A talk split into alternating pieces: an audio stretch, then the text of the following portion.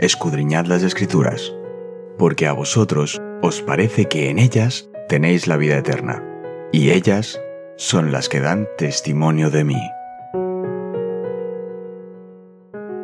Es momento de nuestro encuentro con Cristo.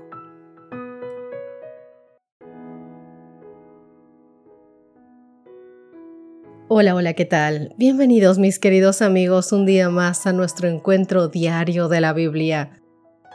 Soy Cristina Rosas y para mí es un gran placer poder encontrarme contigo en este momentito en el que tú y yo nos llenamos del amor de Dios a través del estudio de su palabra. En esta semana nuestro estudio tiene por título La hora del juicio y vamos a echar cálculo sobre algunos tiempos que están puestos en la Biblia como cosas que tenían que cumplirse. Nuestro texto básico nuestro texto base de esta semana está en Romanos, en el libro de Romanos, en el capítulo 13, en los versos 11 y 12. La palabra del Señor dice, y hagan esto conociendo el tiempo, que ya es hora de levantarnos del sueño, pues ahora nuestra salvación está más cerca que cuando creíamos.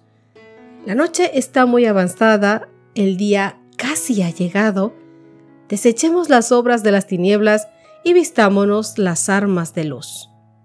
Hace varios años, mis queridos amigos, la revista National Geographic informó de un incendio forestal en el Parque Nacional de Yellowstone, en los Estados Unidos. Cuando se extinguió, los guardabosques subieron a una montaña para evaluar los daños. Un guardabosques encontró un pájaro literalmente reducido a cenizas en la base de un árbol. Consternado por lo espeluznante de la escena, tumbó al ave con un palo. Al tocarla, tres diminutos pajaritos se escabulleron de debajo de las alas de su madre muerta. La madre amorosa, muy consciente del desastre inminente, había llevado a sus pichones a la base del árbol y los había reunido bajo sus alas. Ella podía haber volado para salvarse, pero se rehusó a abandonar a sus bebés. Esta es una gran imagen del creyente que está a salvo en Cristo gracias a su sacrificio. Los fuegos del juicio de Dios se consumieron sobre él. Allí, en el Calvario, y todos los que están en Cristo están a salvo para siempre bajo sus alas. En la cruz Cristo fue juzgado como un pecador condenado a fin de que tú y yo, nosotros, pudiéramos ser juzgados como ciudadanos justos del reino celestial. Él fue juzgado como un criminal con la intención de que nosotros pudiéramos ser librados de los fuegos destructivos de la pérdida eterna, tanto en sentido figurado como en el literal. Con esto en mente, querido amigo, te invito a que podamos comenzar con nuestro estudio de esta semana con el título La purificación del santuario. Hoy es domingo 30 de abril. Como ya hemos visto, debe haber un juicio antes de que Cristo venga el ángel anuncia en alta voz, ha llegado la hora del juicio en Apocalipsis capítulo 14, verso 7, que lo hemos leído en días anteriores. El libro de Daniel nos indica en el momento en que este juicio comienza. Vamos a dirigirnos a Daniel capítulo 8, el verso 14. ¿Qué plazo específico nos da Daniel con respecto a la purificación del santuario? La palabra del Señor dice, y él dijo, hasta 2.300 tardes y mañanas. Luego el santuario será purificado. Es maravilloso, mi querido amigo, porque a través del estudio de esta semana vamos a darnos cuenta que los tiempos son exactos. Y nuestro corazón, créeme que al final de esta se emocionará tanto al saber que los tiempos son justamente los que están puestos aquí. Y que todo, todo, todo, todo fue cumpliéndose cada momento en el tiempo adecuado. Y eso quiere decir que lo que aún falta por cumplirse, igual que lo anterior, se cumplió en el momento estipulado, lo que está por venir también será igual. Y esa debe ser nuestra esperanza y nuestra confianza.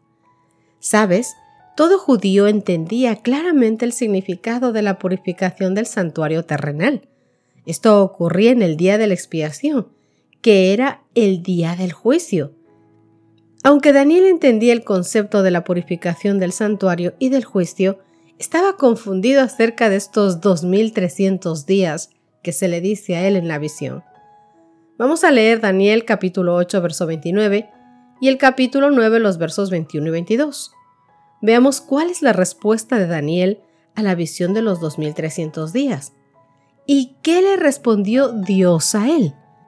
Comencemos con Daniel capítulo 8, verso 27.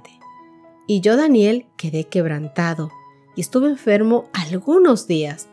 Y cuando convalecí, atendí los negocios del rey, pero estaba espantado a causa de la visión y no la entendía. En el capítulo 9, los versos 21 y 22 dicen, Aún estaba hablando en oración cuando el varón Gabriel, a quien había visto en la visión al principio, volando con presteza, vino a mí como a la hora del sacrificio de la tarde y me hizo entender y habló conmigo diciendo, Daniel, ahora he salido para darte sabiduría y entendimiento. Al final de Daniel capítulo 8, Daniel desfallece y exclama, quedé espantado acerca de la visión y no la entendía. En el verso 17 dice esto, es decir, mis queridos amigos, la visión de los 2300 días él ya había recibido una explicación del resto de la visión.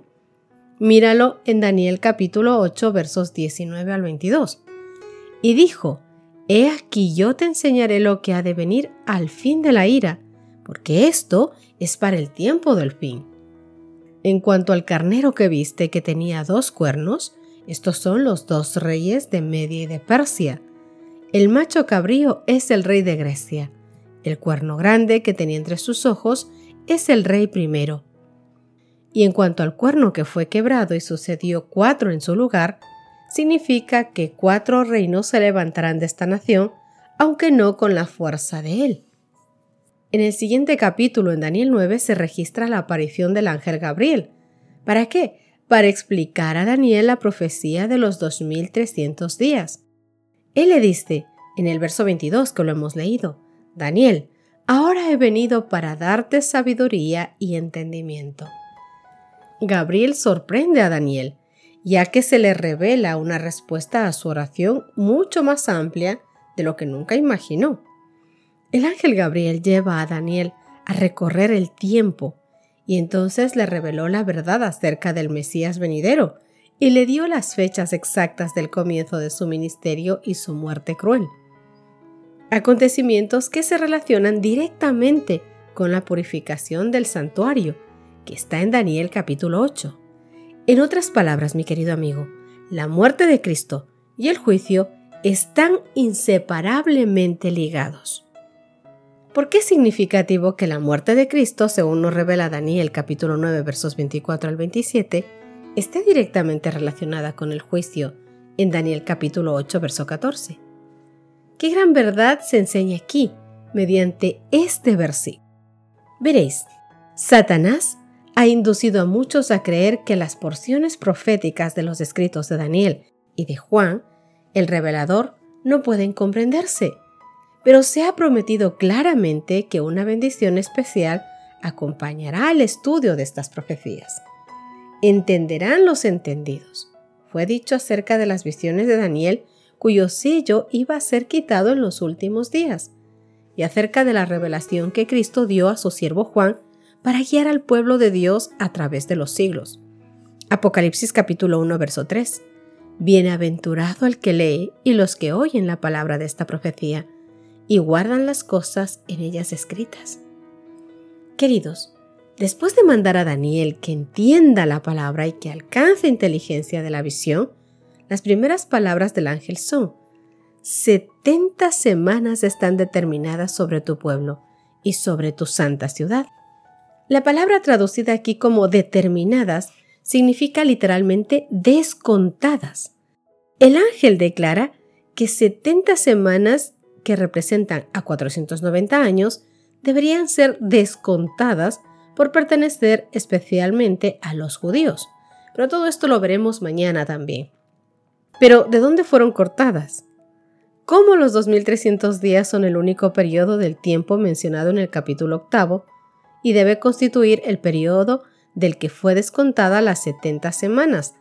Las 70 semanas deben por consiguiente formar parte de los 2.300 días y ambos periodos deben comenzar juntos. No te preocupes si hoy mismo no lo entiendes. En el transcurso de esta semana iremos viendo cómo es que fueron descontadas y cómo a su vez son parte de estos 2.300 días. Lo importante que ahora, mi querido amigo, debes entender es que los tiempos son los que son y que el Señor jamás ha mentido y que nada ha hecho de forma oculta, sin avisar, sin comunicar a sus hijos, a través de sus profetas, a través de la Escritura. Dios cumple sus promesas, Dios cumple sus tiempos. Ahora, mi querido amigo, ¿tú estás dispuesto a hacer lo que tienes que hacer durante ese tiempo? ¿Estás comenzando a prepararte? ¿O ya llevas tu comienzo desde hace mucho? Si aún no has empezado, es hora de ponerse a cuentas con el Señor, porque su venida está más pronto de lo que nosotros nos imaginamos. Y por eso deberíamos soltar un gran amén, porque el regreso a casa está más que cerca. ¿Qué te parece si terminamos nuestro estudio de hoy con una oración? Querido Señor, gracias por permitirnos estudiar esta pequeña porción de tu palabra. Gracias porque a través de ella vemos que los tiempos están dispuestos, que tu venida está próxima, Señor, que diste plazos específicos y que a través de ellos vemos tu inmenso amor, tu verdad, tu misericordia, Dios mío. Y que además hoy hemos podido experimentar que cuando un hijo tuyo tiene alguna incógnita, tiene un desespero por saber, está angustiado porque no entiende tu palabra. Tú incluso envías ángeles, Señor, para que nos animen, para que nos alienten, para que nos instruyan, para que desvelen lo que tenemos que saber. Tú has dicho, Señor, en tu palabra, clama a mí y yo te responderé, y te haré saber cosas ocultas que no sabes. Hoy, Señor, te queremos rogar sobre esto porque si algo no entiende tu pueblo sobre esta profecía, ayúdanos a entenderla, Señor, y ayúdanos a guardarla en nuestro corazón para prepararnos cada día mejor para el regreso, para tu regreso, mi querido Señor. En el nombre de Cristo Jesús. Amén y amén. Mi querido amigo, Dios te bendiga. Nos encontramos mañana. Un lindo inicio de semana en Cristo Jesús. Gracias por acompañarnos. Te recordamos que nos encontramos en redes sociales. Estamos en Facebook, Twitter e Instagram como Ministerio Evangelike. También puedes visitar nuestro sitio web www.evangelike.com.